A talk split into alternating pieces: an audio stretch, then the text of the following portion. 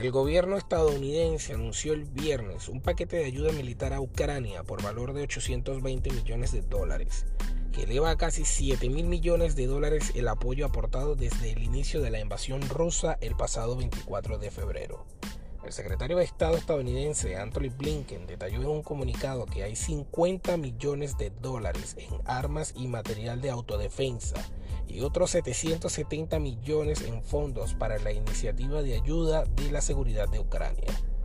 Los ucranianos siguen luchando por su país y Estados Unidos se mantendrá a su lado, esto dicho por el jefe de la diplomacia americana según el cual el último ejemplo de la brutalidad a la que se enfrentan fue el ataque del lunes contra el centro comercial de Kremenchuk, en el que murieron al menos 18 personas.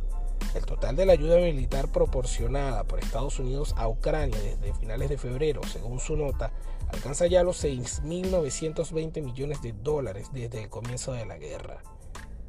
El presidente de Estados Unidos, Joe Biden, anunció el pasado 15 de junio un paquete de ayuda de mil millones de dólares, mientras que el Pentágono sumó otro de 450 millones el 23 de junio. Esto incluía el sistema de misiles que Kiev llevaba reclamando desde hace semanas. Además, durante la cumbre de la OTAN esta semana en Madrid, el mandatario informó que un aumento de la presencia militar de su país en Europa, en concreto en Polonia, Rumania, Italia, España, el Reino Unido y Alemania, además de la región báltica, esto en respuesta a la invasión rusa.